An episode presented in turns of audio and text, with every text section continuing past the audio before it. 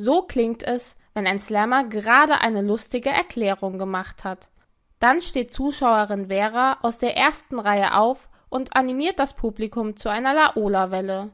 Die Veranstaltung des Abends? Der fünfte Heidelberger Science Slam im Karlsruher Bahnhof. Das Format ist an den Poetry Slam angelehnt. Im Mittelpunkt steht aber die Wissenschaft. Wie genau das funktioniert, erklärt Veranstalter Gabriel Bellinger Bellinger. Beim Science Slam geht es darum, das eigene Forschungsthema so anschaulich und so unterhaltsam wie möglich zu präsentieren, innerhalb von zehn Minuten. Und wer das am Ende am besten gemacht hat, der gewinnt. Wissenschaft kommt in die Stadt und lockt Zuschauer aus allen Altersgruppen und Bereichen an. Die haben alle ein Ziel, sich bei den kurzweiligen Vorträgen ein wenig Wissen anzueignen.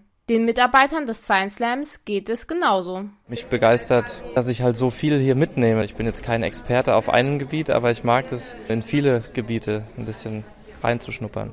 Die Teilnehmer dürfen alle Hilfsmittel verwenden, die nicht den Brandschutz verletzen. Dabei kommt die Bühne ganz auf ihre Kosten. Da werden Sachverhalte auch gerne mal an einer Bierbong erläutert und der Boden mit Mehl bedeckt. Die Stimmung ist gut, die Themen breit gefächert. Bei den Vorträgen der fünf Wissenschaftler geht es um Killerzellen, Märchen und Raketen. Und um Homosexualität und Systembiologie. Slammer Matthias Starke bringt dem Laienpublikum anhand eines Duschkopfes die Raketengleichung näher. Der Titel seiner Präsentation?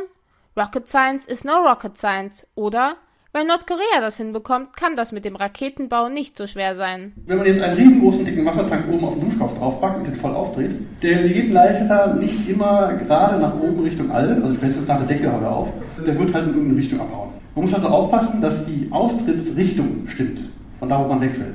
Es ist bereits Stankes 77. Auftritt. Seit vier Jahren nimmt er regelmäßig an Science Slams teil. An Motivation fehlt es ihm nicht. Im Grunde mache ich Science Slams für Freibier, weil alle Slammer Freibier bekommen. Das ist der Grund, warum ich durch die ganze Republik reise und Science Slams mache. Die ganze Wahrheit ist das aber nicht. Man bringt ein bisschen Bildung und das Volk ist auch eigentlich der Hauptgrund. Ich erkläre gern Dinge. Raketengleichung erklären ist halt eine Sache, die ich gut kann mit einem Duschkopf. Für den Sieg reicht es für Matthias Starnke heute leider nicht. Freibier gibt es natürlich trotzdem. Am 10. November findet der nächste Science Slam in Heidelberg statt. Dann heißt es wieder auf die Plätze. Science. Yeah.